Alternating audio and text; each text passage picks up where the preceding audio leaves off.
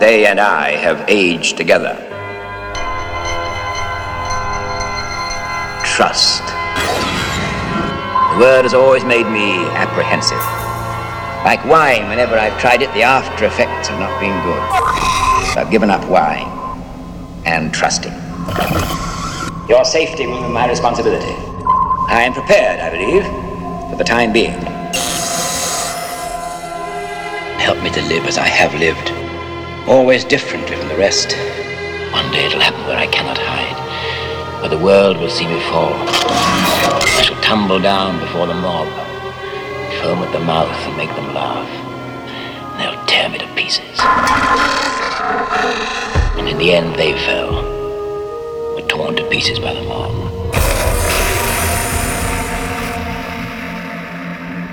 The corridors are dark, gentlemen.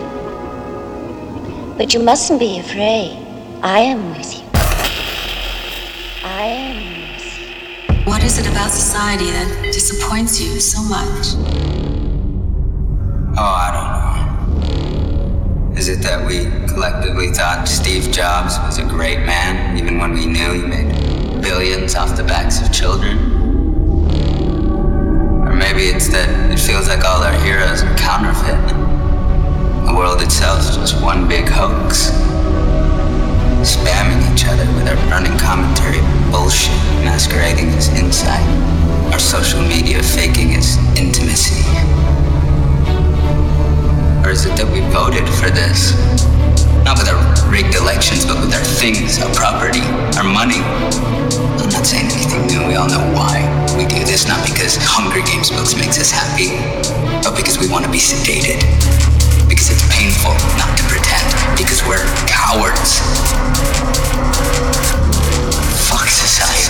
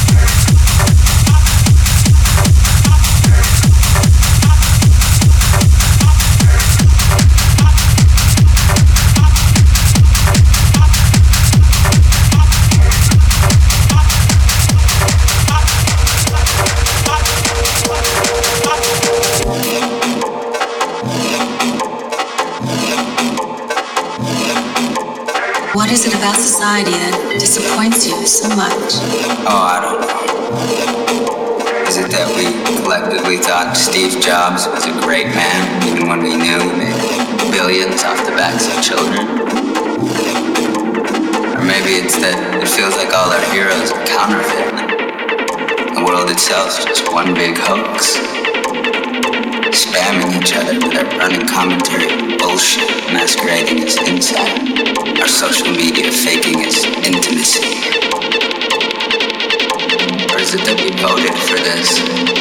Not with our rigged elections, but with our things, our property, our money. Anything new. We all know why we do this. Not because the Hunger Games movies makes us happy, but because we want to be sedated. Because it's painful not to protect. Because we're cowards. Fuck society.